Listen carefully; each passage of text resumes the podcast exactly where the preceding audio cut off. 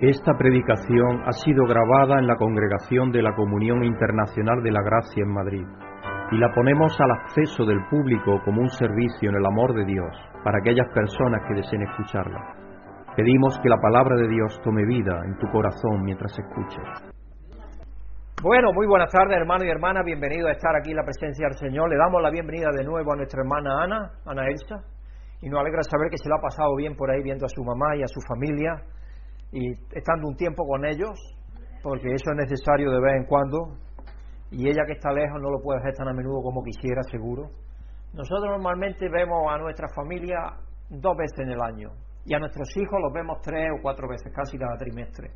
Eso sí lo hacemos porque ellos lo hacen por nosotros, nosotros por ellos, pero tratamos de vernos cada tres meses por lo menos, si podemos.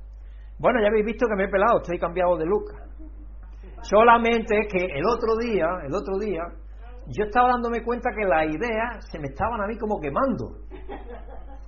Y entonces digo yo, lo que tengo que hacer es darle un poco de aire a las ideas. ¿Qué hago? Pues me peleé a rape. A rape totalmente no, tengo unos pelillos ahí. De hecho, Brígida me dice, Brígida me decía, pero si es que están mejor así, porque para esos tres pelos que tiene, yo le digo que no, que tengo cuatro. Y nos enfadamos por eso. Así que hermano, es un privilegio poder estar aquí compartiendo los unos con los otros y sabiendo que Jesucristo está aquí en medio de nosotros, es maravilloso saber que es así. Así que vamos a darle gracias a Dios por esta bendición de poder juntarnos, de poder estar juntos, de, a pesar de la calor, de los desafíos, de los problemas, de todo eso, nosotros estamos en una situación de paz, de seguridad, relativa por lo menos, pero yo pienso en la gente que está pasando lo fatal, como los ucranianos, o la gente que está pasando lo fatal, tanto ahora en Israel como en Gaza, con estos bombardeos que tienen con misiles uno y otro en, Taiwán, que están siendo amenazados por los chinos. Yo dije ya que también creo en el pasado que y los chinos, que los chinos tienen algo, están pensando algo, van de camino de demostrar su fuerza y como Putin lo apoya y ellos apoyan a Putin, ahí hay también un juego que se está llevando a cabo. Delante de nuestra narices lo que está pasando es a ver quién se reparte el mundo económicamente. Eso es lo que está pasando. Y el reparto se lo hacen a través del poder, desgraciadamente. Padre, venimos delante de ti a darte muchísimas gracias porque tú eres amor y misericordia y bondad, Señor, y sabemos que podemos venir a ti y decirte, papá, estamos contentos de que tú nos quieras, de que tú nos ames, de que tu Padre nos haya llamado desde antes de la fundación del mundo y sabemos que una situación que tu Hijo Jesucristo logró para cada uno de los seres humanos, Señor, pero tú te has dignado en este tiempo, en esta era, en, este, en, este, en esta situación en la cual tenemos, Señor, de que nosotros seamos de los que estamos siendo sellados por tu Espíritu, Señor, para que podamos llevar tu palabra y tu forma de vida y para que otros puedan ver en, nosotros, Señor, que tú vives en nosotros y que tu amor es real. Así que te pedimos, Padre, que estés con nosotros en esta tarde, que nos ayude a apreciar lo que tú tienes para compartir con nosotros en tu palabra, que por medio de tu Espíritu nos ayude, Señor, a ser fortalecidos en nuestro ser interior, para ponerlo por práctica y Señor, que nos ayude en nuestros desafíos, especialmente los espirituales. Todos tenemos desafíos de una índole u otra y queremos ser más semejante a tu Hijo Jesucristo, Señor. Así que ayúdanos a superar cualquier desafío que tengamos, cualquier idolatría que se interponga entre tú y nosotros, Señor, que pueda ser descartada y que, nosotros seamos siempre, estemos a tu servicio, Señor, seamos siervos tuyos, porque fuimos comprados por el precio de la sangre de tu Hijo. Así que te pedimos por todo tu pueblo alrededor de la tierra, pidiéndote, Señor, que nos ayude a ser vehículos de tu amor, a no sentir vergüenza ni sentir reparo a la hora de decir que somos cristianos y que tú eres nuestro Salvador por medio de tu Hijo, Señor, y que en ti tenemos paz y seguridad y tranquilidad que nadie nos puede arrebatar y podamos de esa manera amar a los demás, Señor, como tú nos has amado. Así que te pedimos que estés con nosotros y te pedimos por los que no pueden estar aquí con nosotros, Señor, que tú bendigas sus vidas, que los ayudes a tener esa seguridad y confianza de que tú vives en nosotros, Señor, y esa constancia de que tú vives en nosotros, de que tú eres y reinas, Señor, sobre nosotros, sobre todo tu pueblo, Señor, que ese es el deseo que tú tienes. Señor, te pedimos por tantísimos problemas y desafíos como hay en esta tierra y que tu reino venga en su plenitud cuanto antes, que mientras tanto nos ayude a ser semillas de ese reino de una forma poderosa, Señor, porque tu Hijo Jesucristo vive en nosotros por medio de tu Espíritu. dándote gracias, Padre, pidiéndotelo en el nombre de nuestro Señor Jesucristo. Amén. Vamos a ir al Salmo 50. Así funcionando. Y vamos a ir a los versículos, es un salmo relativamente largo, vamos a ir a leer del versículo 1 al 8 y luego del versículo 22 al 23. Habla el Señor, el Dios de dioses, convoca la tierra de oriente a occidente. Dios resplandece desde Sion, la ciudad bella y perfecta. Nuestro Dios viene, pero no en silencio. Lo precede un fuego que todo lo destruye, y en torno a él ruge la tormenta. Dios convoca a los cielos y a la tierra para que presencien el juicio de su pueblo. Reunidme a los congregados, a los que pactaron conmigo mediante un sacrificio. El cielo proclama la justicia divina, Dios mismo es el juez. Y dice Selak, para y piensa. Escucha, pueblo mío, que voy a hablar a Israel.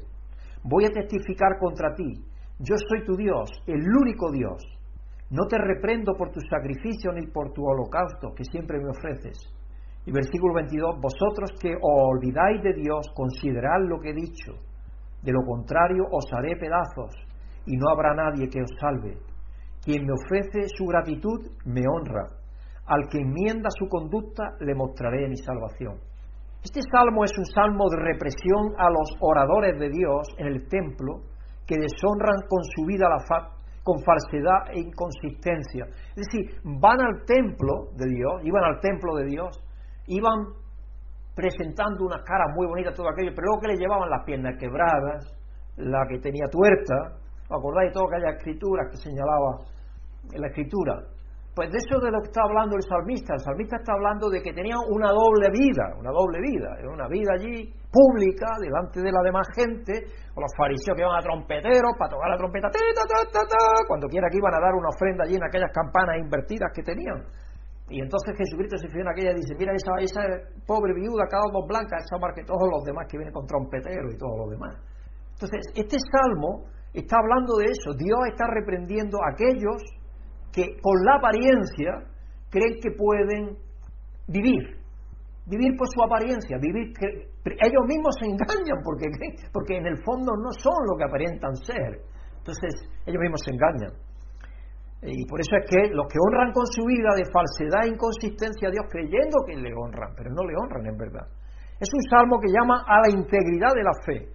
La introducción tiene dos partes. En la primera parte Dios se aparece en una teofanía para dirigirse a los adoradores, y eso es versículo 1 al 3.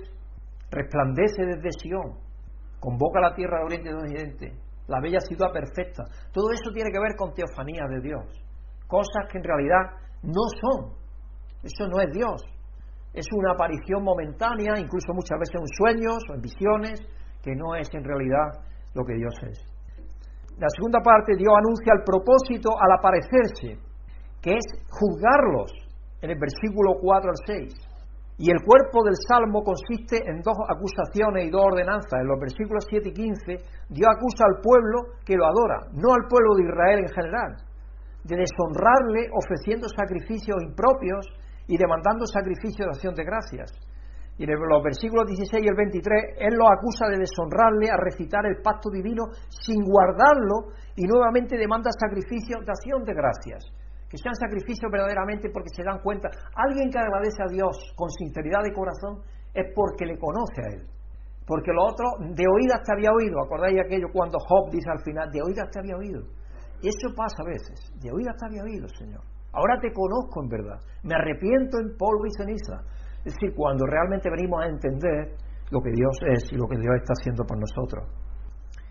Una relación de pacto con Dios exige ambos elementos, proclamación de la fe y práctica de la misma. Santiago nos dice que una fe sin obra es muerta. Y eso es lo que el comentarista nos señala. Es decir, si no hay consistencia entre lo que se confiesa con los labios y lo que se hace con nuestras manos, que es la señal en, Apocalipsis. En Apocalipsis la gente se, se mucho, pero es mucho más fácil que eso, hermano. Esa señal de que está, la señal que está de Dios en nuestra frente y en nuestras manos tiene que ver con lo que pensamos y lo que hacemos. Eso es. Consistencia entre lo que pensamos y lo que hacemos. Esa es la señal. Es vivir conforme al Espíritu de Dios. No vivir centrado en nosotros, ni con temores, ni con nada, sino que sea Dios el que nos mueva. Con eso tiene que ver. Porque Apocalipsis no es tan complicado como la gente piensa. No, no, no, Apocalipsis es mucho más sencillo que eso. Y fue escrito para un tiempo, de aquel tiempo, para aquellos que vivían cuando se escribió, en el primer siglo, a principios del primero y, y primeros del segundo siglo. Para ellos escribió primero que nada, y tenía sentido para ellos. Así que no le busquemos cuatro pies al gato o tres pies al gato porque tiene cuatro, ni cinco tampoco le podemos buscar porque tiene cuatro. Es mucho más fácil que eso. Hay que ir con una mente despejada, sin tener idea preconcebida, a leer el libro. Y ahí nos vamos a enterar de cosas. La ciudad celestial a la cual nos hemos acercado, el hebreo te lo dice. Ahí estamos todos los que hemos aceptado la salvación en Cristo. Entonces, hay que leer uno al lado y otro y recordar cosas que Dios nos ha dicho en su palabra para juntarlas todas y ver que el mensaje de Apocalipsis es claro y sencillo. Pero requiere ir con la mente abierta y sin tener ideas preconcebidas, os lo digo. Así que esto es lo que el Salmo nos dice, que, vayamos a Dios con un corazón honesto y sincero, sin aparentar que Dios nos va a dar la salvación, porque dice que quien me ofrece su gratitud me honra, al que enmiende su conducta le mostraré mi salvación. Sí, al final Dios lo que dice es, cuando tú eres agradecido a mí es porque me estás honrando, porque me conoces. Y entonces va a enmendar tu conducta y al enmendar tu conducta yo te mostraré mi salvación. Que Dios nos ha salvado indiscutiblemente en Jesucristo a todos.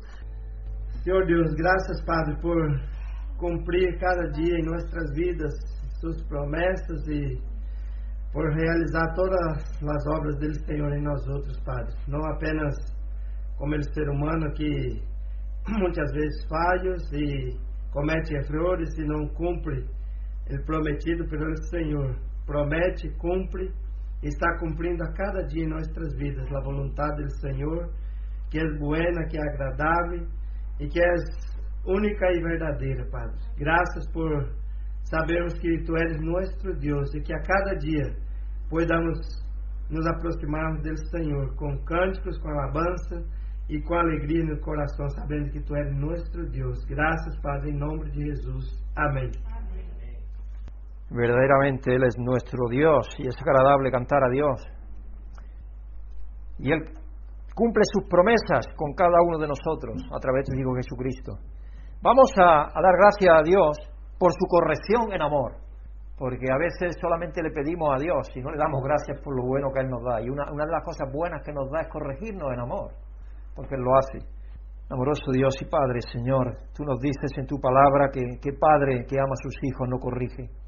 Y tú nos corriges, Señor, así que te damos las gracias, Padre, por la corrección que tú nos das. Nos las das en tu palabra, en las vivencias de nuestra vida, en las palabras de otras personas que nos rodean, en las predicaciones que tú nos preparas, Señor, en tantísimas cosas tú nos corriges cada día.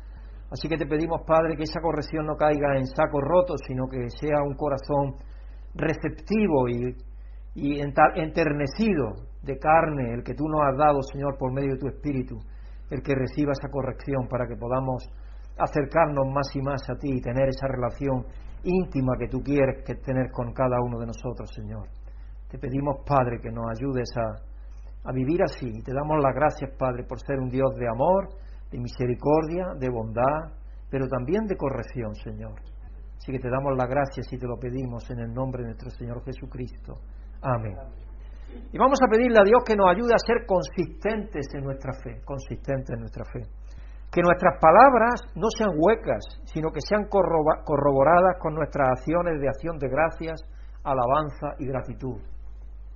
No sé si quiere dar hacer esa oración a alguien. Amoroso Dios y Padre, Señor, te damos muchísimas gracias porque tú por medio de tu Espíritu viviendo en nosotros no nos dejas que nos desviemos, Padre. Sin embargo, nosotros todavía como seres humanos y nuestra humana carnalidad muchas veces dejamos de ser consistentes con aquello que tú nos has mostrado que es el camino que te agrada, Padre. Así que te pedimos que nos ayude a ser consistentes en la fe, Señor. Nosotros sabemos, Padre, lo que a ti te agrada. No tenemos dudas respecto de eso, pero muchas veces, más de las que quisiéramos, nuestros pensamientos deambulan por diferentes lugares y nuestras acciones también, porque todavía estamos en este entretiempo en el cual hay una lucha en nosotros, Señor. Y tú dices por medio del apóstol Pablo que es así para que no hagamos aquello que queremos, sino lo que te agrada a ti, Padre. Y esa tensión existe. Así que te pedimos que por medio de tu Espíritu nos ayudes, Padre, a, a ser más que vencedores en esa lucha y ser consistentes con nuestras palabras, con nuestra fe y con nuestras acciones, Señor, que cualquier persona que nos vea y conviva alrededor nuestro sepa que somos totalmente diferentes. Te damos las gracias, Padre, y te lo pedimos en el nombre santo y bendito de nuestro Señor Jesucristo. Amén.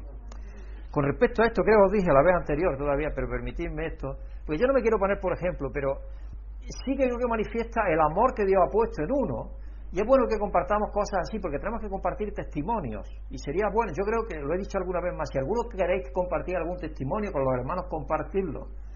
El otro día yo me di cuenta de que yo solicito Vino Selección, que es una, una sociedad de vinos, una asociación de gente que compra vino así a, a través de Internet, que es abierta a cualquier persona. Mi esposa ya me está haciendo allí que me quite la mascarilla, pues yo me la quito, le soy caso, mire mi esposa para que ella vea que yo le hago caso a ella.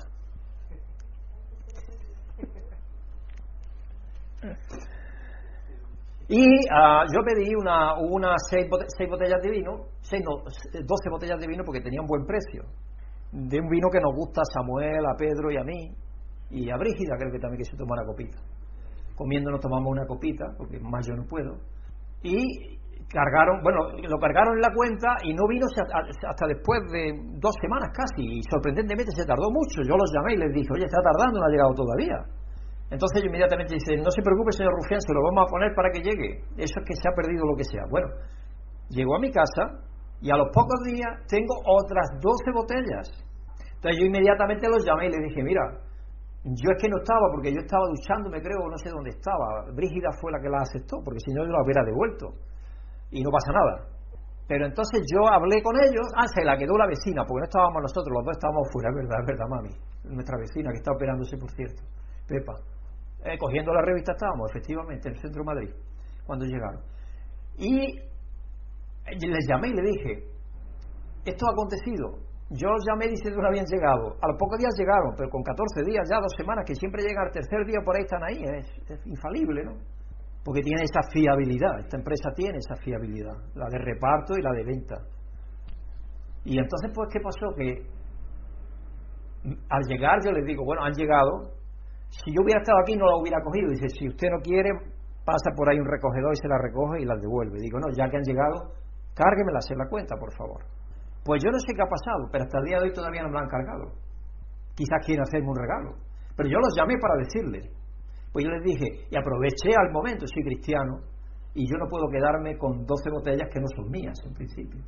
Entonces, yo lo digo como ejemplo, no porque yo sea mal ni nada, sino porque Dios a veces te pone situaciones en las cuales, cuando nadie te ve, tú puedes decir, ah, pues esto me viene bien. Y tenemos que tener cuidado de actuar así, porque Dios sí nos ve, Dios nos ve siempre.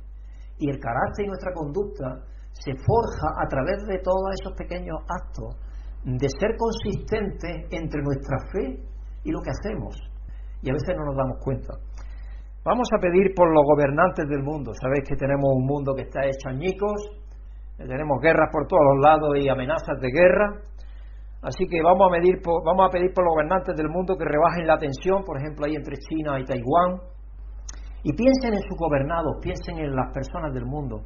Sí, la guerra de Ucrania y Rusia está causando grandes hambrunas en otras partes de África, por ejemplo, o gran carestía de productos de alimentación. Estábamos hablando ahora de Noel y Susana, en Brasil han subido los precios ya un 12, un 13%, más que aquí incluso, a consecuencia de todo esto que está pasando. En Argentina los precios ya están por un 50% de inflación, estaba escuchando el otro día. Y está pasando, y eso significa hambre para muchas personas. Entonces, no sé si alguien quiere pedir por los gobernantes del mundo. ¿Quiere venir aquí al frente y pedir? Eterno Padre Celestial, Señor, estamos muy agradecidos porque tú lo ves todo, lo sabes todo, Señor, y estás a cargo de todo. Pero, Señor, te queremos pedir por los gobernantes de esta tierra, Señor, como tú dices, que hagamos oraciones y peticiones, Señor, para que nos dejen vivir quieta y reposadamente. Sabemos, Señor, que los caminos del hombre sin ti, en ignorancia, Señor, guiados por, por el Dios de este mundo, sabemos que, no es posible, pero Señor, tú eres el único que puede interceder, Señor, para que haya un poquito de paz y de justicia en esta tierra. Así que te lo ponemos en tus manos, Señor, y sabemos que acontecerá según conforme a tu voluntad. Así que muchas gracias, Señor, porque aquí estamos todavía viviendo en paz y tranquilidad y tenemos lo necesario, Señor. Tenemos mucha bendición. Así que, Señor, no nos olvidemos de hacer oraciones por nuestros hermanos alrededor del mundo que están pasando necesidades. Así que lo ponemos en tus manos, Señor, y te pedimos que venga tu reino. Gracias por todo en el nombre de tu Hijo Jesucristo. Amén. Tengo humor para vosotros antes de empezar la predicación. Este creo que nos lo mandó nuestro hermano Eladio, me parece. ¿De qué me voy a quejar si tengo de todo? Plata en los cabellos, oro en los dientes, porque antes se ponían dientes de oro, arena en los riñones, azúcar en la sangre, cristales en la orina, piedras en el hígado, titanio en las prótesis, plomo en la sangre, a consecuencia de los peces que comemos y todo eso, agua en las rodillas, que por eso se inflaman, hierro en las articulaciones, porque claro, si se rompe le ponen hierro o lo que sea, y sobre todo una fuente inacabable de gas natural. sobre todo si has comido potaje.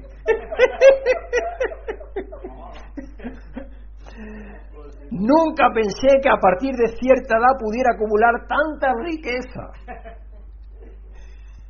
Si hoy levantaste los brazos, giraste el cuello, doblaste las rodillas y todo crujió, no estás viejo, estás crujiente. Abuelita, cierra los ojos. Es su nietecito que le dice, abuelita, cierra los ojos. ¿Por qué quieres que cierre los ojos? ¿Alguna sorpresa que tienes para mí? ¿Algo que darme? ¿Un regalo quizás? Mm. No, porque papá me ha dicho que cuando cierren los ojos seremos millonarios. Mala leche, nieto. Esto es un velatorio de leperos. Velatorio de aquellos en Lepe, pobrecillos los de Lepe. Se muere un lepero y durante el velatorio se acerca un amigo al hijo del fallecido y le dice, ¿lo siento? Dice, no, no, déjalo costado tal como está. Vamos a ver este, a ver si sabéis japonés. ¿Cómo se dice psicoanalista en japonés? Psicoanalista. Sakudo tu coco.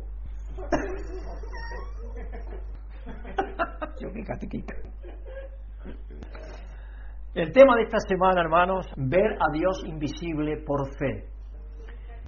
Isaías 1.1 y 10.20 nos advierte que Dios se esconde de aquellos que practican una religión vacía. Esto significa que aquellos que anteponen la religión a Dios tendrán dificultades para establecer una relación con Él. Y sabemos que en el mundo hay mucha religiosidad, pero Dios no busca religiosidad, lo que busca es relación con Él, es que nos relacionemos con Él. No busca, como allí en el Antiguo Testamento, hacer una serie de cosas o llevar el rosario en la mano y contar con esas cuentas que cuentan tanto los musulmanes como otros, ¿no? que van contando y rezan de Ave María y lo otro y lo otro y lo otro. Eso es religión. Pero no, no, relación tiene que ver con tener una vivencia personal con Dios, un encuentro diario con Dios, saber que Dios está ahí a tu lado siempre, que Dios vive en ti siempre. Eso es diferente, eso es diferente. Dios nunca está fuera de ti, eh, Dios va contigo siempre. Eh, y en eso hay que darle la razón muchísima a lo que decía Teresa de Ávila. Dios está también, anda también entre los pucheros, es decir, no importa dónde estés, ahí está también Dios. Para ver a Dios, sus seguidores deben preocuparse de una relación, de establecer una relación con Él. Para ver a Dios, sus seguidores deben preocuparse por los demás, especialmente por los necesitados y ser obedientes a Él. En Hebreo 11, verso 1 al 3 y 8 al 16, al definir la fe, porque nos define la fe, la fe la certeza de aquello que se espera, la convicción de aquello que, que sabemos que es cierto, al definir la fe, se cita la creencia de Abraham en las promesas de Dios como modelo de fe. Por eso Abraham es el padre de los creyentes. Y en Lucas 12, verso 32 al 40, que es donde está hoy basado el mensaje, Jesús exhorta a los creyentes a buscar los tesoros celestiales, invisibles, sobre las posesiones terrenales visibles. También nos anima a seguir a Cristo como si su, regreso fuese inminente. Los cristianos debemos estar alertas y preparados porque sus idas y venidas a veces parecen estar ocultas para nosotros. Él está siempre tratando de hacer con nosotros aquello que hizo con Felipe, de enviarnos al Eneuco que está allí, al otro y al otro, y nosotros no lo vemos. Pero si estamos en conexión con Dios continua, vamos a verlo por medio de su Espíritu mucho más fácilmente. Y eso es lo que tenemos que estar más a tono con Él. Así que el mensaje de hoy tiene como título, ahí estamos, las bendiciones de un Dios invisible. Y la escritura central del mensaje de hoy se encuentra en Lucas 12, verso 32 al 40, y nuestra hermana Mariví va a estar leyéndola para todos nosotros. Buenas tardes, hermanos y hermanas. Que todos los que estemos aceptando y recibiendo la amorosa y soberana bendición de Dios, los que estemos aquí y todos los que escuchéis esta grabación. La escritura central del mensaje de hoy se encuentra en el Evangelio de Lucas, capítulo 12, versículos 32 al 40, y dice lo siguiente en la palabra de Dios. No tengáis miedo, mi rebaño pequeño, porque es la buena voluntad del Padre daros el reino. Vended vuestros bienes y dad a los pobres. Proveeros de bolsas que no se desgasten. Acumulad un tesoro inagotable en el cielo, donde no hay ladrón que aceche ni polilla que destruya.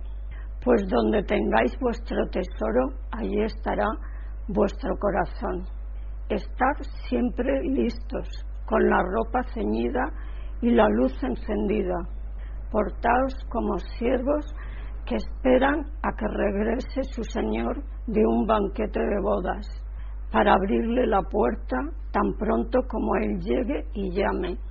Dichosos los siervos a quienes su Señor encuentre pendientes de su llegada. Creedme que se ceñirá, hará que los siervos se sienten a la mesa y Él mismo se pondrá a servirles. Sí, dichosos aquellos siervos a quienes su Señor encuentra preparados, aunque llegue a la medianoche o de madrugada. Pero entended si el dueño de una casa supiera a qué hora va a llegar el ladrón, estaría pendiente para no dejarle forzar la entrada. Asimismo, debéis vosotros estar preparados, porque el Hijo del Hombre vendrá cuando menos lo esperéis. Muchas gracias, Maribí. No hace mucho tiempo había una tendencia y una moda en Internet, como tantas modas que hay en Internet, y la planteaban a los padres como una opción para probar la, podemos decir, moralidad de sus hijos, o eh, la capacidad de sus hijos de someterse a sus instrucciones, podríamos decir.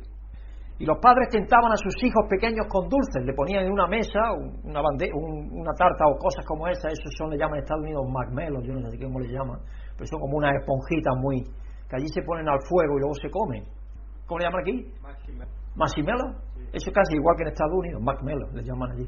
Aquí en España yo no sé cómo le llaman. Gomitas. Gomitas. Pues le, pusían, le ponían una comita o una tarta mismo y le decían, mira la tarta qué bonita, pero disculpar, tenemos que hacer otra cosa en cinco minutos, no la toquéis, por favor, no la toquéis. Y entonces ponían la cámara grabando, sin que yo la supiera, estaba la cámara de vídeo del teléfono móvil o que se estaba grabando, ¿qué pasaba? Y los niños estaban allí con los dientes y la saliva ya saliéndose, no se podían ya aguantar, querían cogerlo y entrar ahí, sí, el otro le decían, no, no lo toques, que papá nos ha dicho, y ya, y, ya al final uno ya se atrevió y ya, pues, y bueno, ya cuando uno se atreve ya lo todo, todo, todo, y luego se lo enseñaban lo que había pasado. Y era para, para, para demostrar ese primer minuto, pues todos se aguantaban, pero luego después ya, ¿qué trabajo costaba? Es decir, la fuerza de voluntad se desmorona lentamente. En la mayoría de los casos el padre regresa y ve algunos de todos o todos los dulces que han desaparecido misteriosamente. Mientras los padres estaban en la habitación, el niño se mantenía firme. Es decir, mientras tú estás preparando la tarta, todo eso, estás con ellos, no existe esa tentación, no existe ese deseo tan... Están ellos atentos con otras cosas, están viviendo otras cosas, no están pensando solo la tarta como una tentación, podemos decir. Entonces no están tan pendientes de ella. Pero cuando salían de la habitación, la capacidad del niño para mantener el rumbo de sus vidas se evaporaba. Y por supuesto yo no estoy diciendo nada negativo de esos niños, porque los adultos lo hacemos lo mismo, ¿no es verdad? Lo mismo hacemos. ¿Alguna vez ha ido a un restaurante con un grupo de amigos? Yo recuerdo que cuando fuimos los que estamos en las diferentes responsabilidades en la congregación y nos reunimos y no sé yo quién sea el último, y no le servían y no le servían y no le servían. Y todos estábamos esperando que le sirvieran porque es de ética. La ética dice que si hay siete personas, menos de siete, hasta siete, lo suyo es esperar hasta que sirven todos. Porque si hay más, se puede enfriar la comida. Pero si hay solo siete, la, ética general dice que aguardar. Y aunque la persona te diga, no, no, empezar a comer porque se va a enfriar la comida, lo suyo es decir, no, no, no, hasta que te sirvan a ti no, no comemos. Pero eh, estamos deseando que alguien se atreva para meterle mano al plato. Porque claro, estamos pensando también que la comida se va a enfriar y va, va, a perder ¿no? gusto y va a perder todo eso. Eso es normal. ¿Y, qué hacen las personas? Pues mirar el plato delicioso que tiene ahí delante, empiezas casi como el perro de Pavlov, que es famoso, ¿no? Que tocaba la campana y ya se babeaba y todo porque lo relacionaba con la comida que le estaban poniendo. y claro, en muchos momentos existe un momento incómodo en el que se pone a prueba el autocontrol de todos. Pero hay alguno que ya resiste y entonces ya todos caen, todos caen, normalmente. En el fondo, todo el mundo quiere en secreto que alguien empiece a comer, pero nadie se atreve hasta que hay uno que rompe el patrón y empieza. La situación es incómoda hasta que el comensal que no puede aguantarse, pues empieza a tener mala educación, podemos decir. se salta las reglas y vamos a comer. Por supuesto, al final los comensales agradecen que el que no se le ha servido sea un verdadero amigo y sacrifique por el bien de la mayoría, porque normalmente se da cuenta y dice, no, empezar de verdad por empezar a comer sin mí, que ya traen la comida. Nosotros cuando nos reunimos el liderazgo, el liderazgo central, somos los líderes nacionales de la Iglesia los líderes nacionales de Inglaterra y aquellos que están en la oficina, pues somos como 20 o 25. Entonces, claro, todos nos pueden servir a la vez. Entonces, indiscutiblemente que algunos, nosotros hasta que ya no nos dice alguien que empecemos a comer, no comemos normalmente. Pero ya Greg Williams o lo que sea dice, no vamos a esperar. y entonces empezamos todos a comer. Mientras tanto, pues guardamos un poco de orden, ¿no? Porque está feo, ¿no? Estas historias son divertidas, pero ilustran un punto más serio. Los seres humanos solemos tener dificultad para seguir las reglas cuando no hay nadie a la vista. Cuando no hay nadie a la vista, solemos perder un poco el rumbo, podemos decir, hablando ligeramente. Ya sea que se trate de conducir por encima del límite de velocidad, entrar con comida a, escondida al cine, porque sabes que en cine no se puede llevar comida, sino porque si no te llevas tu bocadillo te lo comes allí en media película. Pero porque lo que quieres es que gastes allí en las palomitas y todo lo que te ponen, claro. Entonces, pero alguien se lleva su bocadillo metido allí en el, en el bolso y se lo come. Pero la regla es que no se puede entrar con comida. O, de, llevar demasiados artículos cuando estás en supermercado. Hay una, yo no sé, ahora parece que no hay colas de mínimos artículos. Cuando compras muy poco, antes había una cola especial cuando comprabas muy poco para salir más rápido. Porque ahora han puesto esos que pasan, autopasas tú con la código de barra, lo lees, pagas con tu tarjeta. Yo nunca lo hago porque no sé, yo no sé si... Pero hay gente, mucha gente que lo hace y pasa rápido. Pues si tienen un carrado, nosotros que cuando vamos a comprar brígido, yo vamos a comprar para todo el mes. Entonces, claro, tampoco es práctico, porque vamos a estar esperando a otras personas que están allí con tres o cuatro artículos para pasar y, tendrá un límite, tendrá un límite. Todos hemos tenido problemas para seguir las reglas cuando nos dejamos llevar de nuestro parecer. Ahora bien, no digo esto para condenar a nadie, sino para señalar una tendencia humana que todos compartimos. A menudo tenemos la tentación de poner a prueba nuestros límites, incluso cuando resistimos con éxito, la tentación está ahí. Esta tendencia humana puede complicar nuestra relación con un Dios al que no podemos percibir con nuestros sentidos terrenales.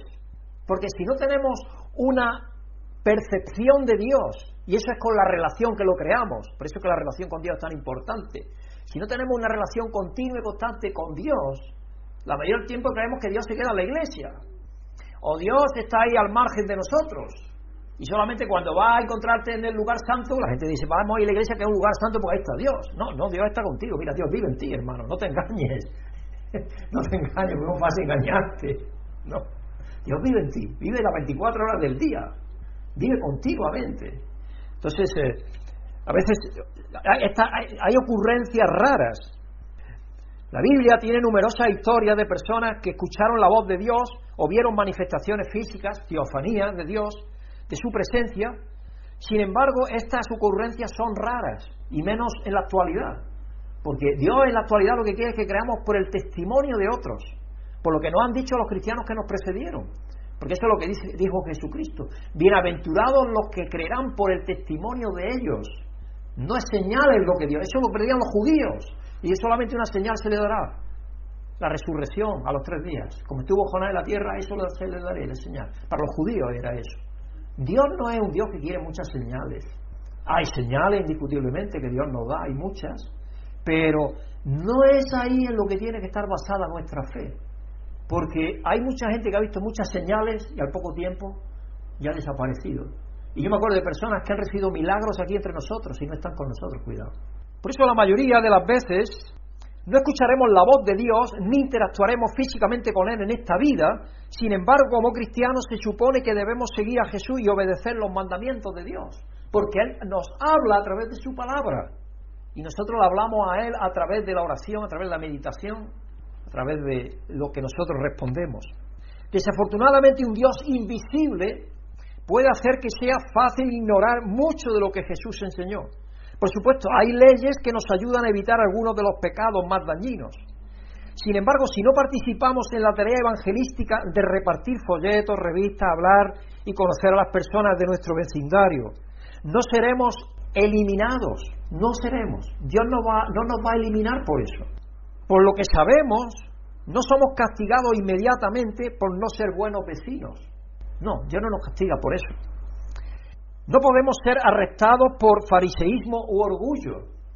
Dios no se manifiesta para hacer cumplir estos mandatos, por lo que podemos ignorarlo fácilmente como el niño a que un padre ausente le prohíbe comer los dulces que tiene delante. Brígida y yo a veces hablamos sobre este tema. Y decimos, Dios hoy actúa de tal manera que lo que más sostiene es tu libre albedrío. Porque Dios vive en ti a través de tu espíritu. Dios no quiere autómatas en su reino. Dios no quiere autómatas. Tú tienes que dejar que Dios, por medio de su espíritu en ti, te mueva a actuar conforme a su sabia y soberana voluntad en ti. Es algo que tú tienes que someterte a Él. Tú eres el que tienes que someterte a Él. Pero Él te va a guiar si tú te sometes.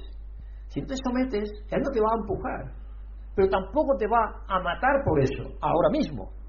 Si sigue en esa tendencia, lo más seguro es que empieza a caer por el precipicio y te olvides de Dios y entonces vendrán problemas, y ya vendrán problemas. Y Dios te, a veces te hablará, como decía C.S. Luis, con el megáfono de Dios, que es a veces el dolor, el sufrimiento, porque tú mismo te lo estás provocando y buscando, claro. Entonces te caerá por el precipicio. Dios sabe todo sobre nosotros. Amén. En eso concertamos todos. Dios lo sabe todo sobre nosotros. No podemos esconderle nada, absolutamente nada. Hay que estar oculto a los ojos de Dios. Así que Jesús enseñó mucho sobre la preparación. Él sabía que tendríamos dificultades en nuestras relaciones con un Dios invisible, porque Él nos conoce y sabe que somos débiles. Por lo que Jesús se dirigió a nuestras tendencias naturales. Así que vamos a leer de nuevo las palabras de Jesús en el texto de hoy. No tengáis miedo, rebaño pequeño. El miedo es el enemigo de la fe. Yo he dado un mensaje acerca de eso, pero si vosotros leéis la Biblia con detenimiento veréis que el miedo es el enemigo de la fe. Y Dios lo que nos pide es fe, estamos teniendo fe en un Dios invisible, que actúa, pero que nosotros no lo podemos palpar con nuestras manos.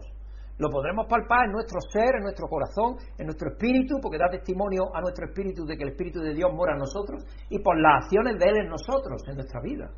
Por cómo nos caminamos, por cómo pensamos, por cómo nos conducimos, por cómo sentimos el amor de Dios.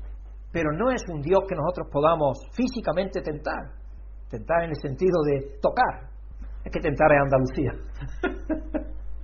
Cuando decimos tentar, estamos refiriéndonos a tocar, a tocar, a tocar. Por lo que Jesús, como digo, se dirigió a nuestras tendencias naturales. Así que vamos a leer. No tengáis miedo, rebaño pequeño. Y ella dice algo también, el rebaño no es grande. Sí, hay mucha gente que busca mucho éxito en los números. Es bueno tener números, pero creerme que yo números nunca he sido lo que está detrás de números. Porque es que no es lo que es, no es. Dios dice eso. Tres años y medio discípulo, de discipulado cristiano, de Cristo predicando aquí tres años y medio, haciendo grandes milagros, yo tenía 120. Luego se multiplicaron muchísimo, la iglesia crece. Pero cuidado, yo prefiero que seamos los que somos a que estemos muchos y no seamos. Para que, para que me entendáis. Porque es la buena voluntad del Padre daros el reino a esa pequeña manada. Vended vuestros bienes y dad a los pobres. Y la iglesia del primer siglo lo empezó a hacer. Proveeros de bolsas que no se desgasten. Acumulad un tesoro inagotable en el cielo. Está hablando, está hablando con una metáfora, está hablando con una metáfora. Preparad bolsas que no se desgasten. Y acumulad un tesoro inagotable en el cielo, donde no hay ladrón que aceche ni polilla que destruya.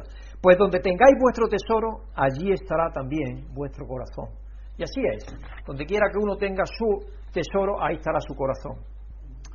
Yo no sé, pero Dios a mí, desde que me empezó a llamar, el corazón me lo cambió totalmente. Yo nunca he sido amante de, de acumular riqueza, nunca, nunca.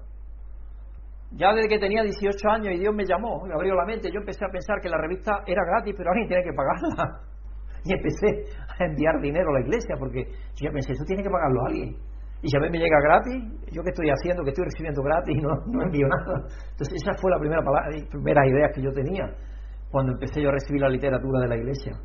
Y entonces luego ya venía el pastor de México y todo eso y pues ya uno se sentía comprometido porque claro, tenía que hacer viajes por aquí, nos visitaban y todo eso dice, bueno, hay muchísima gente que todavía tiene el concepto de la iglesia como si la iglesia fuera una máquina de hacer dinero. Yo cuando repartimos aquí 8.000 folletos, la única respuesta que recibimos fue de un vecino de aquí, del, del, portal de aquí de aquí, y bajó y dijo, lo único que se me podía ayudar con dos becas para mi hija que pueda vaya a la universidad. Sí, como, como si la iglesia tuviera un banco y el banco de la iglesia pues estuviera dispuesto a tener dinero siempre. Y ese es el concepto a veces que se tiene. Oye, la iglesia puede tener de todo, de todo. La iglesia puede tener de todo. Y se olvidan que la iglesia somos, todos somos la iglesia. Y si todos ponemos en el, en el, en el bote, hay bote, pero si no, nadie ponemos en el bote, no hay bote, no hay nada. Está siempre listo con la ropa ceñida y la luz encendida. Portaos como siervos que esperan a que regrese su Señor de un banquete de bodas, para abrir la puerta tan pronto como, como Él llegue y llame. Si tenemos que estar preparados continuamente. Y la forma de estar continuamente preparados es estar dependiendo de Dios, como vamos a ver ahora.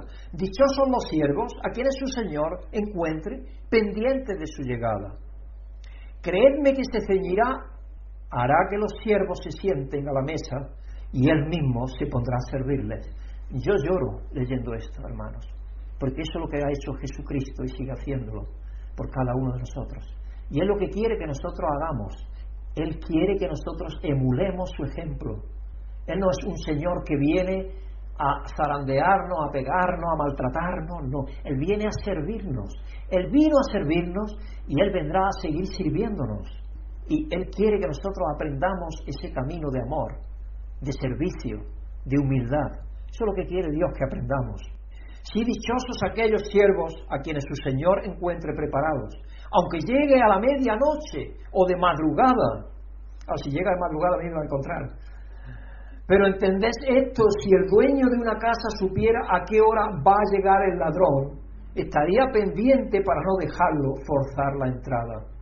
Asimismo debéis vosotros estar preparados, porque el Hijo del Hombre vendrá cuando menos lo esperéis.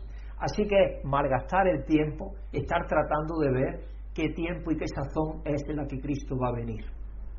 Y siempre que se oye conflicto, guerra, lo otro, ya hay cantidad de predicadores que están predicando de que ya está aquí, ya está aquí, ya está aquí. Yo lo escucho porque es así. Pero no es eso lo que nos dice la Escritura. Nosotros no sabemos cuándo va a ser. No lo sabemos. Estamos más cerca, como dijo, como dijo el gran escritor de himnos, y era un esclavista, eh, Newton. Él dijo que estamos más cerca cuando, que cuando salimos. Y luego después vaya a ver por qué dijo eso. En el pasaje Jesús se refirió a dos tentaciones de los seguidores de los líderes invisibles. Por eso utilicé, utilizamos el símbolo, esa, esa analogía y esa entrada de la tarta y los niños. Ahí tenemos al Dios invisible y tenemos cosas que son tentadoras. Y es seguir a otro líder. Eso es lo que tenemos al principio de la Biblia. Y en Génesis, algo que Dios ha dicho, mira, yo tengo muchísimos mejores planes para vosotros. Mira, tengo esto y esto y esto. Que no, que no, que podéis comer de todos los árboles. Que, eso, que os ha dicho que no coméis de ninguno. Y le puso la mente en contra y todo. Estaba otro, otro líder explicándole que a él tenían que seguirlo porque él iba a dar cosas mucho mejores. En Génesis ya aparece allí la serpiente antigua, el diablo y Satanás, que luego explica Apocalipsis 12 quién es, ¿no? E ignorar las órdenes de Dios. Eso a lo largo de la historia es lo que ha pasado. El pueblo de Israel, eso es lo que manifestó una y otra vez, que era incapaz de no meterle mano a la tarta. Siempre estaba pegándole bocados a aquello que no debía de hacerle. Aquello que no debía pegarle bocados, siempre estaba pegándole bocados. Y hasta el día de hoy prácticamente lo está haciendo. En los versículos 32 al 34 Jesús nos advierte de hacer, de ganar dinero nuestro Dios. Nos advierte, nos da una advertencia. No hagáis de ganar dinero vuestro Dios. En los versículos, el dinero es fácil de adorar porque aparentemente puede hacer cosas increíbles. Con suficiente dinero podrías construir una nave espacial y orbitar la Tierra. Tesla lo está haciendo y está llevando ya gente ¿no? por ahí a pasear. Para ganar más dinero también, indiscutiblemente que es, porque está ya vendiendo por no sé cuánto, 20 millones o 21 millones, creo, el pasaje de cada uno que quiere subir. Imaginaros, 21 millones de euros. Hay que ser muy rico para poder subir al espacio, ¿no? Pero eso es lo que está haciendo. Podrías comprar una farmacéutica que fabricara medicamentos para curar muchas, muchas vidas, por ejemplo, ahora que estamos en las vacunas, y me alegra que la farmacéutica española por fin tenga una vacuna que va a ser la, la cuarta, la cuarta o la quinta, yo no sé, yo voy por la cuarta ya, me parece, la quinta que nos van a inyectar, ya ha comprado Europa 250 millones de ella. Porque bueno, por lo menos algo estamos ya diciendo de la vacuna. Hemos sido tardíos, eso es cierto, pero a ver si somos ciertos. Más vale tarde que nunca, como dice el dicho. Así que está bien, yo me alegro de eso. Podrías comprar tu propia isla y gobernarla como mejor te parezca. Y se supone que es con amor y misericordia y bondad. Y Parece que el dinero puede lograr hazañas casi divinas, comparado con un Dios invisible. El poder tangible e inmediato del dinero puede ser atractivo, porque tiene en un lado al Dios invisible, que apenas ves. Y en otro lado tú piensas, oye, pues el dinero, si yo tuviera esto y esto y esto, yo podría hacer esto y esto y esto. Yo conté una vez una historia de un hombre que empezaba a ir a la iglesia, empezó a ir a la iglesia, fue a la iglesia, y le pidió al pastor, porque no tenía trabajo, que le diera trabajo, y el pastor le dice, al pastor le dice, por favor, puede orar por mí para que tenga trabajo. Le prometo que traigo todos los días a la iglesia. Y oró, y efectivamente encontró trabajo el hombre. Y el primer tiempo, los mesecillos primero, lo que sea, traía al mismo a la iglesia. Pero a poco tiempo ya se olvidó de aquello y que había prometido. Y entonces lo llamó el pastor y le dice, ¿qué pasa? Dice, no, pastor, es que ahora gano un poco más. Pero bueno, lo voy a traer. Empezó a traerlo otra vez y luego ya consiguió un mejor trabajo todavía, porque el pastor oraba que ganara más y, empezaba a ganar más todavía. Y entonces ya se olvidó por completo, no vino ni siquiera a la iglesia. Entonces el pastor fue a visitarlo y le dijo, oye, ¿qué ha pasado? Dice, pastor, es que ahora gano un dinero, un pastón, le decía. Y yo no puedo más de este pastón. Entonces le dice, pues mira, vamos, vamos, a, vamos a arrodillarnos y vamos a pedirle a Dios que ganara lo que ganabas al principio, porque entonces sí podía. Jesús expuso la verdad sobre el dinero, su poder se desvanece. El dinero es, temporal. Las cosas que da el dinero pueden perderse, como el que echa arena en el saco roto. Lo que se construye con él un día será destruido. Y por supuesto, por mucho dinero que tengamos, la muerte nos obligará a dejarlo atrás. Nadie que yo sepa se ha llevado la riqueza que tenga, por muchos que tuviera. Onasi, eso es lo que decía. En los últimos años de su vida dijo que daría todo su dinero diría por la felicidad, por ser feliz. Eso es lo que dijo. Y la hija también lo dijo, sí. Porque experimentaron vidas bastante... Y por supuesto el dinero, lo peor de todo es que el dinero no logra siempre todo lo que se propone. A pesar de todo el dinero que se ha invertido en, en cosas como la investigación para vencer el cáncer, el cáncer sigue con nosotros todavía. Y mira que se ha gastado, y se sigue gastando dinero. Pero todavía no se ha logrado vencer. Hay algo más que el dinero para eso. Hay algo más. La prevención del cambio climático y los servicios para personas sin hogar. Estos otros problemas siguen presentes, a pesar de que se invierte muchísimo dinero a nivel nacional, a nivel de las personas, porque hacemos donativos para todas esas cosas. Y sin embargo, eh, eh, ¿qué dijo Cristo? Los pobres estarán siempre con vosotros. Yo he explicado ya por qué. porque la pobreza es un resultado de la injusticia y lo que hay es que poner solución a la justicia, pero la justicia solamente la tiene Dios. Y hasta que las personas no se conviertan a Dios, no cambiará la justicia verdadera. Por lo tanto, tenemos que ayudar todo lo que podamos, claro, pero sabiendo que nosotros no vamos a traer la solución de ninguna de las maneras. La solución la traerá Dios con el retorno de su reino en plenitud. Es probable que todos nos hayamos encontrado con problemas que el dinero no pudo solucionar. Por lo que este Dios en algún momento nos defraudará. Jesús nos advierte que no cambiemos las verdaderas riquezas espirituales de la generosidad y el amor por algo que nos puede robar el ladrón o destruir la polilla.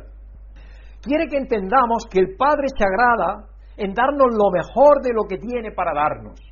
Y cuando Dios nos da algo, nos lo da en plenitud, hermanos. Dios no se queda algo ahí para Él, Él nos lo da en plenitud. Él es el gran rey y su deseo es compartir su reino con nosotros. Imaginaos, dice, pequeña manada, no temáis. A mi Padre le ha placido daros el reino, a Él se complace de daros el reino. Pero el reino no es algo que tiene que ver con esta vida. Tiene que ver en el sentido de que es la embajada del reino de Dios, ya está aquí, que es Él en nuestros corazones. Pero es algo futuro. Y es algo que en principio todavía es muy invisible. Lo único visible es la acción de Dios en nuestras vidas hacia los demás el amor de Dios hacia los demás, eso es lo que es visible, lo demás no se ve. De esa manera ya somos ricos, más que ricos, estamos más que enriquecidos. Por encima de todo lo que le podamos pedir a Dios, tenemos. Aquellos que siguen a Cristo ya están provistos de formas que no podemos comprender completamente. Jesús quiere que los creyentes sean dadores en lugar de acumuladores. Deberíamos de ver el dinero como una herramienta del ministerio en lugar de una fuente de seguridad personal o familiar. Las riquezas que tenemos en Dios no se marchitan, son eternas. Un nuevo par de zapatillas de marca no es tan bueno como un gozo eterno. Imaginaros, no se puede ni comparar, comparar una cosa con la otra. Un anillo de diamantes no es nada comparado con la libertad de la culpa y la vergüenza. Ser libertado de la carga, del pecado. Y a veces nos vendemos eso, quizás como hizo Saúl, por un plato de lentejas. Las cosas espirituales, la verdad profunda, las cosas profundas de Dios, los dones verdaderamente espirituales, a veces los podemos vender por algo que no tiene valor. Así que somos más que ricos. Un televisor de 60 pulgadas no puede compararse con el amor incondicional de Dios por nosotros. Al Padre le agrada colmarnos de esos dones verdaderamente valiosos y eternos. Si cada día al levantarnos le damos gracias a Dios por las superabundantes riquezas espirituales que nos ha dado ya en Cristo, nos centraríamos en cultivarlas.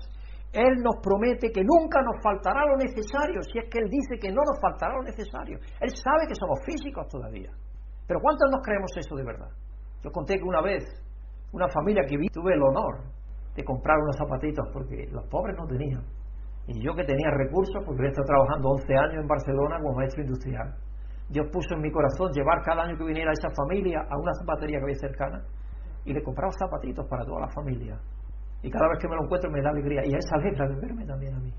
Si tuviéramos en cuenta los dones celestiales que Dios nos ha dado, si cuando tú te levantas y le pides a Dios que le pides primero, le, le das gracias a Dios verdaderamente, lo primero, lo primero, por eso, por los dones celestiales, por la salvación, por lo que Dios te ha dado eterno, que nadie te puede arrebatar. Si no lo estamos haciendo, hermano, es hora de que empecemos a hacerlo de que lo hagamos firmemente en nuestra mente, eso cada día. Lo primero, lo primero, darle gracias a Dios por el don inefable de la vida, vida eterna, que no nos puede quitar nadie. Y luego ya después, pedirle, pero primero dar gracias a Dios por muchísimas cosas, no solo por esas, sino también por las que ya nos ha dado. Nos da el aire que respiramos, nos da la comida que comemos, nos da el sustento, nos da el trabajo lo que trabajamos y darle gracias por todo eso y luego después pedirle, pero no empecemos por pedirle a Dios y ahí se quede toda la oración, solo pedirle, porque entonces la, pobreza de nuestra oración es tremenda. Estaremos contentos en todas las situaciones, como dice el apóstol Pablo, y veremos la realidad de nuestras bendiciones en todas las condiciones. Sin embargo, si nuestro Dios es el dinero, siempre querremos más, nunca estaremos satisfechos, porque eso es lo que pasa. Las personas me dicen, pero esta persona tiene 50 mil millones y todavía no tiene suficiente las eléctricas, que yo no sé cómo lo hacen, porque luego no reparten muchos dividendos entre los que tienen acciones. reparten a menos 50 céntimos por acción, que eso no es nada. Pero ellos sí ven que se embuchan unos retiros de 11, 10 millones de euros Yo no sé eso cómo es que amañan las leyes de esas compañías para hacerlo. Y han ganado algunas de las compañías 3.000 millones en los primeros seis meses. Por ejemplo, el gobierno de España está apretándole los tornillos un poco y cómo no, claro que sí. Pero no solamente en España, en Alemania también, en otras partes, en Francia, en Italia también. Porque es que tienen, es que ellos parece que son los dueños del mundo. Y además que no se conforman, sabiendo que están dejando en indigencia a gente encima. Y que ellos ganan, es decir, que no es que estén perdiendo, es que ganan mucho dinero. Que si al final y al cabo lo repartieran entre los accionistas, porque muchos de ellos son pequeños, pero que no lo hacen, sino que lo reparten entre los grandes accionistas también. Es increíble la injusticia tan grande que este mundo tiene. Porque es que no se cansan de tener y acumular más dinero. Son incansables. Si lo pensáis bien, las cosas invisibles de Dios son verdaderamente más reales que las cosas visibles que el dinero nos puede ofrecer o nos puede dar. Las cosas de Dios son consistentes, son interminables, no tienen fin. Son por siempre buenas y por siempre verdaderas, mientras que las cosas que el dinero puede comprar todas se pasan y envejecen. Incluso el dinero quedará atrás a la hora de nuestra muerte, como he dicho ya antes. Y por mucho que tengamos, no nos podrá comprar la vida. La vida no la podrá comprar. Jesús quiere que veamos los límites de nuestros sentidos. Igualamos lo que aparentemente tenemos con lo real, que es lo que Dios nos da. Eso es lo que tenemos nosotros que hacer. Las cosas intangibles de Dios son las verdaderamente reales, las ciertas, las que no cambian, las que se mantienen. En los versículos 35 a 40 Jesús enseña a evitar otro error que cometen los seguidores de líderes invisibles, ignorar sus deberes. Esa es la segunda parte que ve, que el mensaje, este, esta parte de la escritura nos enseña. Si fuiste a la escuela, sabes que pocas cosas causan más caos en la aula de clase que un maestro venga de sustituto. Hoy viene el sustituto, viene el director de la escuela, hoy viene un sustituto porque vuestro profesor está ausente porque una enfermedad, lo que sea, les cuenta. Y nada más que entran y el director se da la vuelta, hoy esos niños son una cosa. Esos niños le tiran papeles, le dicen cosas, le, se, ríen de él casi, y más si es joven, porque normalmente eso es lo que sucede en un jovenzuelo que todavía no ha terminado su carrera. Yo recuerdo que cuando yo estaba en la escuela de primaria, había un profesor ya bastante mayor que se dormía en la siesta. En la escuela dormía la siesta, la primera hora de la tarde. Esto de la tarde era normal, porque dormía la siesta, lo estaba. Y bueno, era una barbaridad lo que hacían los muchachos.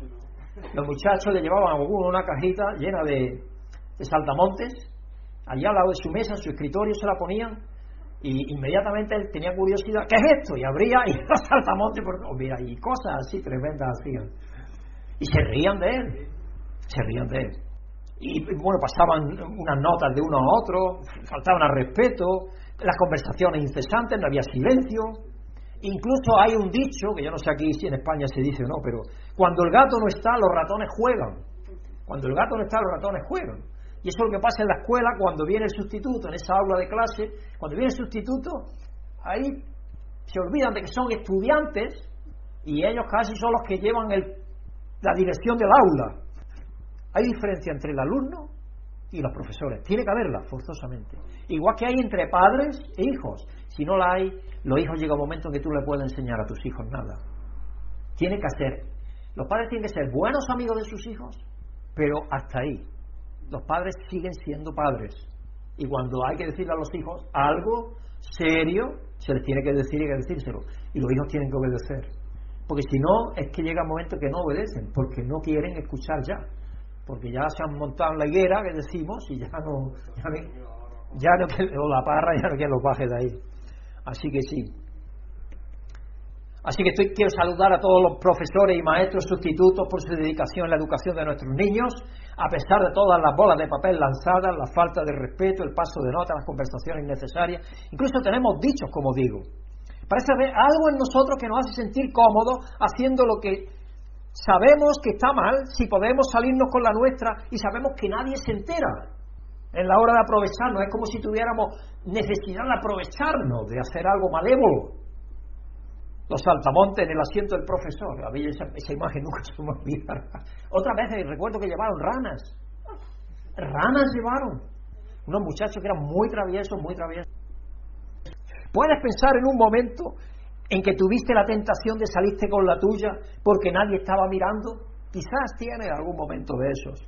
Por lo tanto, Jesús usó metáforas de un siervo preparado para mostrar cómo debían vivir sus seguidores. 35 al 40, estar siempre listos con la ropa ceñida porque tenían mantos largos, como sabéis, y para correr y salir a caminar rápido hay que levantarse por atrás y por adelante y atarse el manto un cinto o lo que sea, para tener las piernas descubiertas como hizo el padre, el padre del hijo pródigo, para que se encontró con él corriendo. Y así como dice Cristo que tenemos que estar, tenemos que estar preparados para, para la lucha, para el trabajo, tenemos que estar preparados para el trabajo, no cómodamente. Eso es lo que nos dice. Portaos como siervos que esperan a su regreso su Señor de un banquete de bodas, porque así es. Cristo fue a ser desposado, para abrir la puerta tan pronto como llegue y llame. Dichosos los siervos a quienes su Señor encuentre pendiente de su llegada.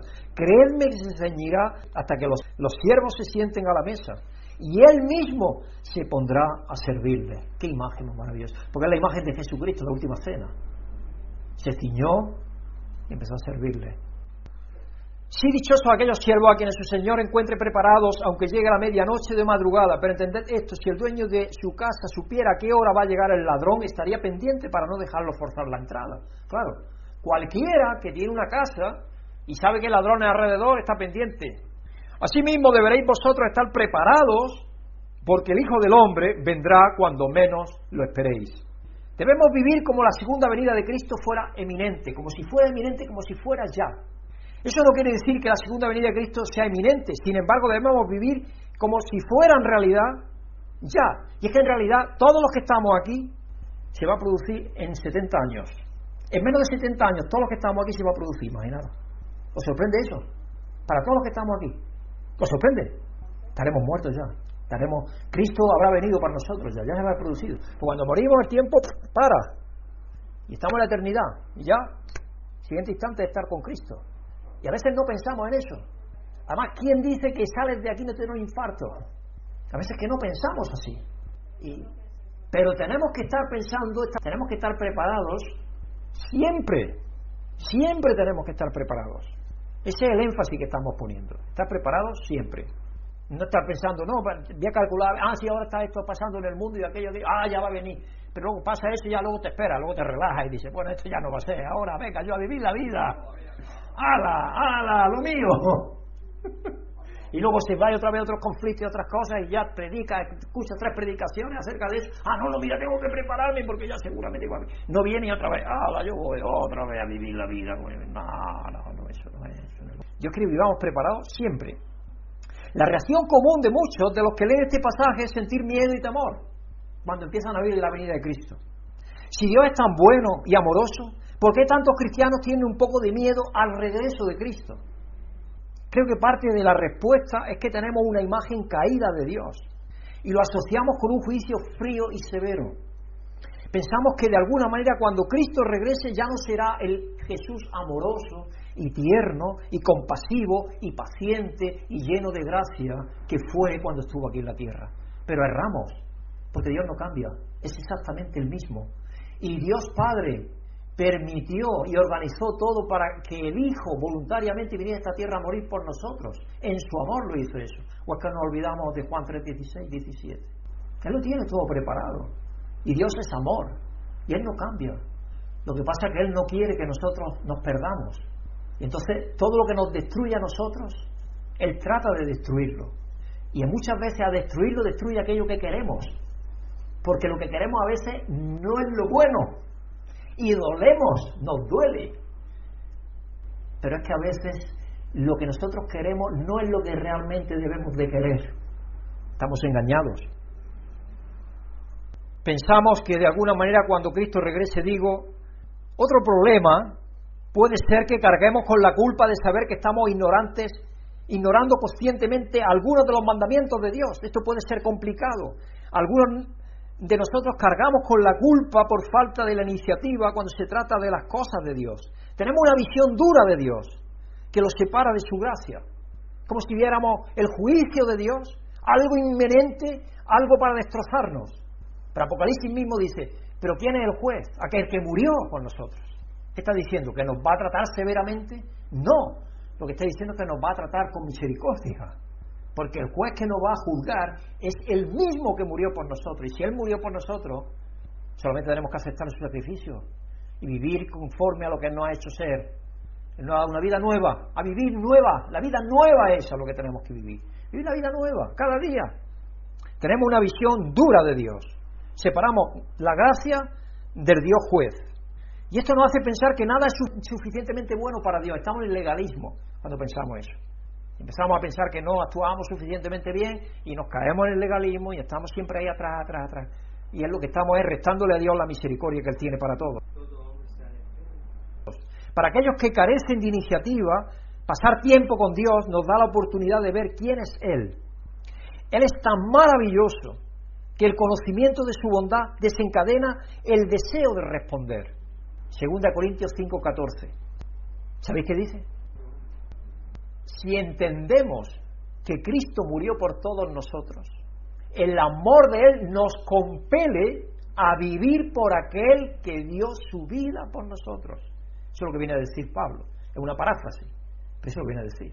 Él nos compele, es, es ser conscientes de lo que Dios nos ha dado, eso nos compele a vivir de otra manera distinta, lo que Dios nos ha dado. En, ambos casos el remedio es el mismo, pasar tiempo con Dios, pasar tiempo con Dios. Él es tan maravilloso que el conocimiento de su bondad desencadenará el deseo de responder. Y ahí vendría esa escritura, yo digo, 2 Corintios 5, 14 y 15. Si queréis leer más, pero esa es concreta, concreta en eso. Somos compelidos a hacer algo frente a una gracia tan abrumadora. No nos podemos quedar quietos cuando somos conscientes de la gracia tan abrumadora que Dios ha derramado sobre nosotros. Para aquellos que están falsamente motivados por un Dios imaginario y sin gracia, pasar tiempo con Dios les aturde. Pero si desean pasarlo y lo hacen sinceramente, Dios estará empezando a mostrarles su profundidad de su amor, la misericordia, la humildad de Él. Nuestro hacer con Dios debe fluir de nuestro estar con Dios. De lo contrario, no es honesto, no es sincero, no es como el Salmo al principio decía, es falso. Voy a repetir esta frase, nuestro hacer con Dios debe de fluir de nuestro estar con Dios. Sí, porque tenemos relación con Dios, porque tenemos una relación firme con Dios y diaria, es que nosotros podemos actuar con Dios, hacer con Él por medio del Espíritu. Nosotros por nosotros mismos no podemos nada, absolutamente, dice el apóstol Pablo. Seguir la voluntad del Espíritu nos bendecirá para sentirnos aceptados aun cuando no hagamos las cosas a la perfección. Así que hermanos, no debemos de temer a Dios ni a su regreso de Cristo. El regreso de Cristo debe suscitar alegría en los corazones de quienes lo aman, gozo. Alegraos, dice. Cristo dice, alegraos cuando veáis estas cosas. Podemos a sentir miedo. Si echamos un vistazo más de cerca al pasaje, nos dice que debemos tener miedo de perder el tiempo y las oportunidades, eso sí. Y si no estamos preparados, estamos perdiendo el tiempo. Cuando Cristo regrese, o sea que muramos, no habrá más oportunidades de seguirlo en esta vida. Cuando muramos hay la oportunidad de acabarán de seguirlo. En lo físico, físicamente estamos hablando. Ya se quedó el marco. Por lo tanto, debemos temer, perder oportunidades de servir a nuestro Señor y Salvador, no porque temamos su castigo, aunque hay consecuencias desagradables por ignorar continuamente el Espíritu Santo. De hecho, hablan la Escritura del pecado imperdonable, que es de darle de espalda al Espíritu Santo que te está llamando a venir a Dios. El Espíritu Santo continuamente está llamando a venir a Dios, venir a Dios, venir a Dios. Y la persona que rechaza el pecado imperdonable es el que rechaza continuamente la llamada a venir a Dios. Es el pecado imperdonable sino porque hay una bendición reservada para nosotros cuando abrimos la puerta, cuando Él llama. Jesús da una imagen asombrosa de un Señor sirviendo a sus siervos, sirviendo a sus siervos, imaginaros. El dueño de todo, sirviendo a sus siervos, porque están listos cuando el amo llamara. En la historia, Cristo es el Señor, nosotros somos los sirvientes. La humanidad de un maestro humano sirviendo a sus siervos sería inaudita en la época de Jesús. Imaginaros, podéis imaginar a Poncio Pilato, que los siervos de él, él se sentara, se sentaran ellos y dijeran, venga, yo voy a servir. Eso es bueno, en aquel tiempo era inaudito, eso no es. Pero hasta hace poco incluso, yo he dicho que eh, los que traficaban con negros, los negreros, las iglesias, la católica principalmente y la protestante también, enseñaba que los negros no tenían alma y por eso se podía traficar con ellos, imaginaros. Hasta que empezaron a ir a las colonias, 100 años después, hasta casi 10 años después se enseñaba eso, hasta 1700 prácticamente. Y nos sorprende que Hitler hizo lo que hizo, por lo mismo, por ideas erradas. O en Kosovo, eh, metieron en campo de concentración a más de 8.000 personas y las mataron, vilmente, por lo mismo, porque tenían otras ideas diferentes. El ser humano somos así de viles. Y parece que la historia no pase. tenemos que ser conscientes de eso, hermanos. Tenemos que estar cerca de Dios, pasar tiempo con Él y pensar que Él nos sirve a nosotros. el ejemplo que tenemos es maravilloso. Es para, para sentirnos compelidos a, hacer lo que Él hace. Porque de otra manera va a ser difícil que hagamos lo que Él quiere que, hacer, que tengamos que hacer. De hecho, hablar de Dios de esa manera en aquel tiempo era una blasfemia para algunos. Por eso querían apedrear a Cristo. Por mostrar una idea de Dios totalmente humana, humilde. Sin embargo, Jesús dice que Dios nos bendecirá por participar en la obra de Jesucristo y debemos tener miedo de perdernos algo tan maravilloso. Perdemos el sentido de la enseñanza de Jesús si pensamos que solo está hablando de la segunda venida. Cada vez que el Espíritu nos impulsa a ayudar a un amigo, decir una palabra amable a un vecino o servir en cualquier ministerio, es como si Jesús estuviera llamando a nuestra puerta. Pues muchas veces pensamos que es solamente a la salvación. No, no, Jesús nos llama cada día a nuestra puerta. Está llamando en continuos diferentes momentos en los cuales tú ves a esa persona mayor. Hoy veía un, pequeño anuncio ahí en el teléfono y era solamente una persona que era de estos de, la cámara oculta y se ponía allí, eh, no podía andar y bajar la escalera a ver qué, a ver, a ver si había alguien todavía en la tierra, en la tierra de ese alrededor, ahí donde vivía esa persona, creo que era en Japón, que tenía la valentía y no sabía de echarle una mano a esa persona para ayudarla a bajar las escaleras. Y hubo un joven que sabéis lo que hizo, cogió a esa persona en arras y se lo subió encima y lo bajó abajo. Dijo, gracias, soy cristiano y eso lo voy a hacer. Imaginaros, qué manera de hacer evangelismo, si os dais cuenta. Y otro que era como si estuviera cojo y también le ayudaron a bajar unas escaleras. Esas son situaciones quizás extremas, porque engañar. Pero, ¿cuántas situaciones reales hay que no las perdemos. Tú ves a una ancianita que lleva con su carro y tirando, tirando que apenas puede, por lo menos le dices, por favor, ¿quiere señora que yo le ayude a llevar el carro? Posiblemente no se fíe de ti, depende de la cara que tengas. Pero no dudes antes de ofrecerle el amor de Dios. Antes de ofrecerle el amor de Dios, que te ha movido a pensar que puede ayudarle, no dudes, ofrécele ese amor. Con buenas maneras. Buenos días, bueno, veo que tiene dificultad para llevar su carro. Quiere que le ayude. Yo voy caminando hacia donde se va. Si quiere yo le ayudo. Soy cristiano y por eso lo quiero hacer. Quizá la persona va a entender que tú quieres hacerle un favor.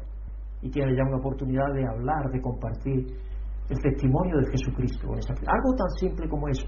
Ahí está llamando Jesucristo a tu puerta y quizás lo dejas que pase. Ah, hermanos, tenemos que practicar abrir esa puerta porque nuestra tendencia natural es ignorarla, es ser, ser inconscientes ante ella, pasar por alto tenemos una vida cómoda, no queremos que nadie nos incomode y nosotros no incomodar a nadie y con eso nos satisfacemos. Esa es la sociedad occidental. Tenemos una vecina, que a ver si algún día viniera por aquí, Lidia, se llama, como aquella que ayudó al, evangelismo de Pablo tanto. ¿Y sabéis lo primero que le ha dicho a Brígida, hablando? Dice, yo me estoy dando cuenta que aquí en España la gente lo único que hace es vivir para ganar dinero. Hablando de sus hijas mismo porque tiene otra hija que es creyente en Navalcarnero y no tiene tiempo para nada. Es creyente, tiene la iglesia a 50 metros donde vive y no va a la iglesia. Y la mujer vino y dijo, pero nada más reunir el domingo. Digo, ya verás cuando lleve algún tiempo aquí, ya verá ella, verá lo que aquí hay, verá el ritmo de vida que se tiene. La hija está trabajando, la que es la esposa de este señor que estoy hablando, vuelve del trabajo a las 9 de la noche. Pídele tú tener un grupo pequeño en la casa cuando tiene que organizar su casa, organizar a sus niños que tiene dos y organizarlo todo para el día siguiente, trabaja para el día. Así es todo. Vivimos una sociedad que la hemos creado totalmente para ganar dinero, una sociedad totalmente al margen de las personas, al margen, no digo yo ni siquiera de Dios, de lo natural.